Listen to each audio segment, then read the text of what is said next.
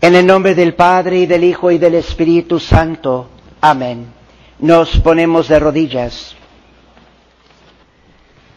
Sangre de Cristo derramada en la circuncisión.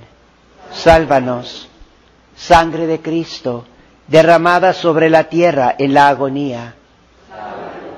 Sangre de Cristo vertida copiosamente en la flagelación. Sangre de Cristo brotada de la coronación de espinas. Sangre de Cristo fluyendo en el camino al Calvario. Sangre de Cristo derramada en la crucifixión. Sangre de Cristo derramada hasta la última gota por la apertura del Sagrado Corazón. Oh divina sangre de Jesús, te adoro desde lo más profundo de mi corazón. Te invoco ardientemente, porque tú eres mi salvación y por ti espero obtener la alegría eterna del cielo. Bendito y alabado sea el sagrado corazón y la preciosísima sangre de Jesús en el santísimo sacramento del altar. Alabado y agradecido sea Jesús que con su sangre nos ha salvado.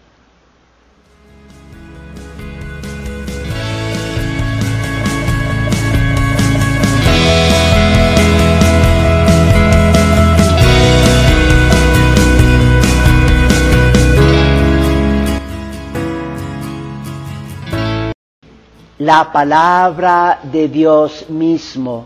Cita, estimo que los sufrimientos de la presente vida no son comparables con la gloria venidera. Fin de cita. La gloria venidera es el cielo. Pero ¿quién nos ha abierto el cielo? ¿Cómo es que nosotros podemos alcanzar el cielo? Es porque nuestro Señor Jesucristo derramó su preciosísima sangre por nosotros. Sin la preciosísima sangre no hay entrada al cielo. En particular entonces durante este mes, reflexionen que la preciosísima sangre de Jesús es el precio que Jesús pagó para salvar tu alma. Es tan importante que nosotros verdaderamente reflexionemos en esto. Por eso, digamos en su piedad popular, por eso la Iglesia Católica dedica todo este mes a la preciosísima sangre, para que nosotros nos demos más cuenta del gran valor de nuestras almas y de cómo nosotros también tenemos que esforzarnos para salvar nuestra alma. El precio que nuestro Señor Jesucristo dio para salvar nuestras almas es su preciosísima sangre. Este derramamiento de la sangre de Cristo se renueva en el santo sacrificio de la misa. Una de las maneras importantes para participar en la Santa Misa es de verdaderamente hacer este acto de fe. Como les he dicho en otras ocasiones, hoy en día, tristemente, no se entiende muy bien entre los fieles lo que significa participar en la Santa Misa. Los feligreses en general piensan que es algo externo y que se trata principalmente de entender con la mente las palabras que se están diciendo en la Santa Misa y por eso se perturban mucho cuando las palabras son principalmente en latín, porque piensan que no entienden. Participar en la Santa Misa se trata principalmente de creer, de creer en los grandes misterios que están ocultos en la Santa Misa. Uno de estos grandes misterios es que el derramamiento de la preciosísima sangre se renueva en la Santa Misa. Y por eso es en la Santa Misa donde realmente se está renovando nuestra salvación. Lo que salva mi alma, lo que me permite entrar al cielo, es que Jesús derramó su preciosísima sangre. Y esto no nomás es algo del pasado, es algo que se está renovando cada vez que se ofrece la Santa Misa. Es algo grande, algo increíble para que nosotros cuando venimos a la Santa Misa verdaderamente creamos en esto. Escuchen la enseñanza de la Iglesia y en particular de San Juan Crisóstomo, doctor de la Iglesia. Él enseña lo siguiente, cita, Cristo derramó su sangre una vez por todas de manera visible y penosa. Pero en esto nosotros no pudimos estar presentes. Este derramamiento de sangre, sin embargo, se repite diariamente de manera invisible. Sus manos están heridas, sus pies están traspasados, su costado está traspasado su sangre se hace fluir, pero de una manera que nuestros sentidos no pueden percibir. En la misa el sacerdote, por la oración de la consagración, extrae, por así decirlo, la sangre del costado del Salvador para aplicártela para tu purificación tu santificación y el perdón de tus pecados. Fin de cita. No lo dice explícitamente San Juan Crisóstomo en esta cita que les acabo de leer, pero también el sacerdote en la Santa Misa extrae, por decirlo así, la sangre del costado del Salvador, también para que puedas entrar en la gloria del cielo. Noten cómo muy claramente San Juan Crisóstomo nos explica que esta gran realidad de que el derramamiento de la preciosísima sangre se está renovando en la Santa Misa y es eficaz para tu purificación, para tu conversión, para tu santificación, para el perdón de tus pecados, para que puedas entrar en el cielo. Noten cómo él dice que esto no se puede percibir con los sentidos. Y esto es participar en la Santa Misa.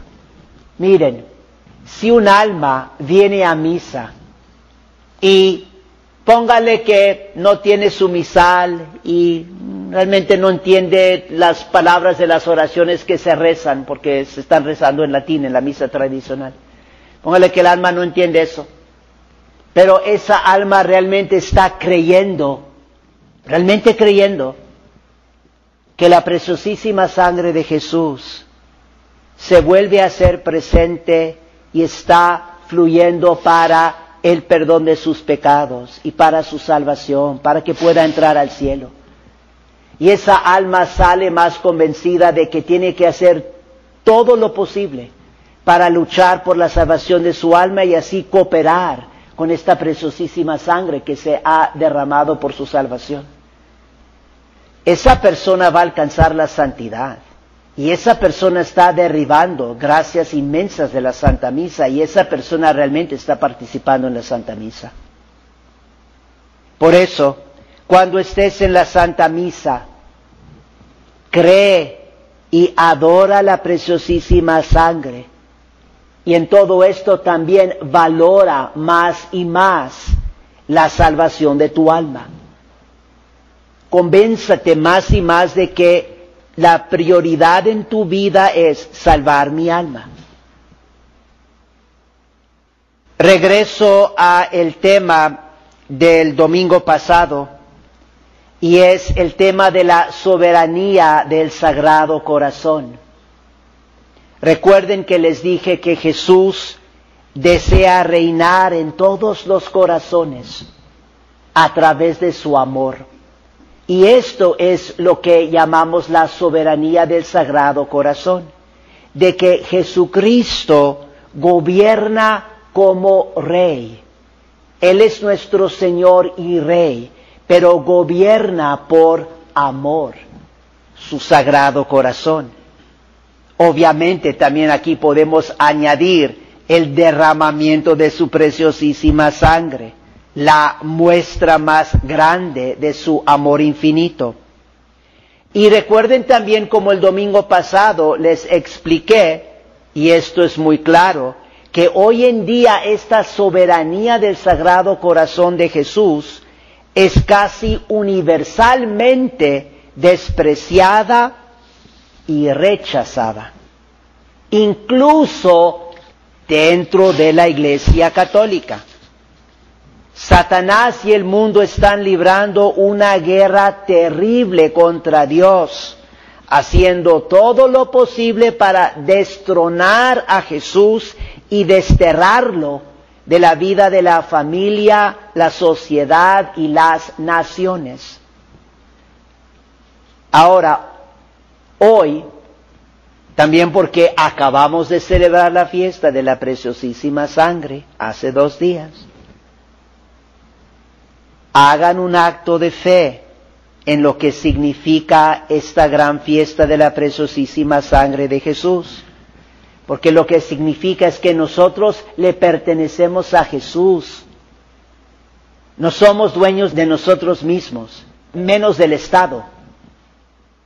Nadie puede decir yo soy independiente de Jesús, porque primera carta de Pedro, capítulo 1, versículo 19, es una cita célebre, primera de Pedro 1, 19. San Pedro nos dice que hemos sido redimidos, comprados con la preciosísima sangre de Jesús. Le pertenecemos a Él. Ese es el significado también de que Él derramó su preciosísima sangre por nosotros. Escuchen lo que Papa León XIII enseña en su carta encíclica, lo que les estaba explicando el domingo pasado. La primera parte la voy a repetir del domingo pasado porque es la parte clave. Y luego les voy a leer lo que él enseña, lo que enseña la Iglesia Católica respecto a los deberes del Estado, el Estado civil. Papa León XIII cita, Solo Dios es el verdadero y supremo Señor de todas las cosas. Todo lo existente ha de someterse y obedecer necesariamente a Dios. Hasta tal punto que todos los que tienen el derecho de mandar de ningún otro reciben este derecho si no es de Dios. Entonces recuerden, enseñanza de la Iglesia Católica que es de suma importancia, es que nosotros reconozcamos que el que tiene el poder, el que tiene todo el poder, el que es el Señor de todas las cosas, es Dios.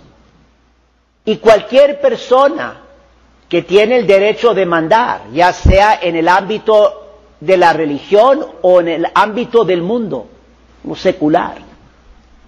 Recibe ese poder de Dios.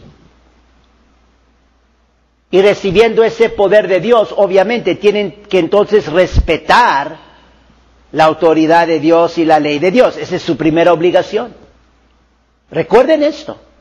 El que manda tiene que, en primer lugar, como transmitir la ley de Dios. Obviamente esto lo está haciendo en una forma diferente la autoridad religiosa y la autoridad, digamos, civil. Pero nadie puede poner a un lado la ley de Dios, que toda autoridad viene de Él. Él es el Señor de todas las cosas. Todos, todo lo existente ha de someterse y obedecer necesariamente a Dios. No eh, se trata de obedecernos a nosotros mismos. Recuerden esto, porque este es un problema fundamental en nuestro país y en muchos de los países en el mundo. De que el pueblo piensa, nosotros somos dueños de nosotros mismos y entonces nosotros aquí nos vamos a gobernar y lo que la mayoría decida, eso es lo que se va a hacer. No se trata de lo que la mayoría decida, si eso va en contra de la ley de Dios. Y por eso es tan importante, como les estaba explicando el domingo pasado, de reconocer que las cosas todavía van mal respecto a el pecado gravísimo de aborto aquí en nuestro país. Y lo que nosotros podemos hacer es hacer todo lo posible de nuestra parte para nosotros mismos y tratar obviamente de ayudar a nuestros seres queridos, de nosotros mismos realmente someternos a la soberanía del Sagrado Corazón de Jesús, para que, como únicamente Dios puede, para que esa soberanía se extienda a todas las realidades, realidades creadas, incluyendo la sociedad, incluyendo el Estado. Y entonces aquí es donde da la enseñanza Papa León XIII respecto al Estado. Escuchen con atención. Esto es lo que enseña la Iglesia Católica, que casi ya en ningún lugar, poquísimos lugares está dando esta enseñanza dentro, estamos hablando dentro de la Iglesia Católica. Por favor, reconozcan la gravedad de esto. Tenemos que creer lo que enseña la Iglesia Católica para salvarnos. Nuestro Señor Jesucristo derramó su preciosísima sangre para salvarnos y al mismo tiempo para darnos la verdad. Y son poquísimos los católicos que conocen esta enseñanza y que la creen. ¿Cómo se van a salvar? Citando la carta encíclica de Papa León XIII, Immortale Dei, del primero de noviembre de 1885 el Estado tiene el deber de cumplir, por medio del culto público, las numerosas e importantes obligaciones que lo unen con Dios. La razón natural que manda a cada hombre dar culto a Dios, piadosa y santamente, porque de Él dependemos, y porque habiendo salido de Él, a Él hemos de volver impone la misma obligación a la sociedad civil. Los hombres no están menos sujetos al poder de Dios cuando viven unidos en sociedad que cuando viven aislados. La sociedad, por su parte, no está menos obligada que los particulares a dar gracias a Dios a quien debe su existencia, su conservación y la innumerable abundancia de sus bienes. Aquí voy a pausar unos momentos. Escuchen bien lo que nos ha dicho el Papa, la enseñanza de la Iglesia Católica. Él nos está diciendo, la Iglesia Católica enseña que la sociedad Estamos hablando del Estado, que la sociedad tiene la misma obligación como el individuo a dar gracias a Dios, ofrecerle el verdadero culto. ¿Cómo es la manera principal en que le damos gracias a Dios? La Santa Misa. Entonces, el Estado también tiene ese deber de darle gracias a Dios, porque el Estado también debe su existencia a Dios. Los que tienen poder en el Estado, los que tienen poder, poder, digamos, civil, ellos también le deben eso a Dios. Recuerden, Dios es el verdadero y supremo Señor de todas las cosas. Tómenlo en serio. Hay que realmente creerlo. Y entonces la sociedad le debe a Dios su existencia, su conservación y la innumerable abundancia de sus bienes. Si un país tiene muchos bienes naturales, qué sé yo, mucho aceite, mucha gasolina, muchos recursos naturales, ¿a quién, el país a quién le debe eso? Ni modo que a sí mismo, a Dios. Eso es lo que enseña la Iglesia Católica. Y hay que tomarlo en serio. Sigue Papa León XIII. Por esta razón, así como no es lícito a nadie descuidar los propios deberes para con Dios, el mayor de los cuales es abrazar con el corazón y con las obras la religión, no la que cada uno prefiera, sino la que Dios manda y consta por argumentos ciertos e irrevocables como única y verdadera. De la misma manera, los estados no pueden obrar sin incurrir en pecado como si Dios no existiese, ni rechazar la religión como cosa extraña o inútil, ni pueden por último elegir indiferentemente una religión entre tantas todo lo contrario. El Estado tiene la estricta obligación de admitir el culto divino en la forma con que el mismo Dios ha querido que se le venere. Es por tanto obligación grave de las autoridades honrar el santo nombre de Dios. Entre sus principales obligaciones deben colocar la obligación de favorecer la religión, defenderla con eficacia, ponerla bajo el amparo de las leyes y no legislar nada que sea contrario a la incolumidad de aquella. Y entonces, aquí para resumir la enseñanza de la Iglesia Católica a este respecto, el Estado tiene la obligación de darle gracias a Dios, de reconocer la soberanía de Dios y de respetar la ley de Dios y también tiene la obligación de ofrecerle el verdadero culto a Dios. Esto quiere decir, no es para que el Estado eche fuera del ámbito secular la religión o la ley de Dios. No nomás eso, sino que el Estado tiene la obligación de fomentar, de apoyar la verdadera religión, que es la religión católica. No se trata aquí del Estado de decir, bueno, aquí tenemos muchos diferentes pueblos y entonces aquí muchas diferentes religiones, nadie sabe cuál es la verdadera religión, cada quien tiene religión o no tiene religión y cada quien hace por su cuenta. No, si el Estado realmente está dando gracias a Dios, está ofreciendo el verdadero culto a Dios y tiene la obligación de defender el verdadero culto a Dios, que es la religión católica. Sagrado corazón de Jesús, venga tu reino. En el nombre del Padre y del Hijo y del Espíritu Santo. Amén.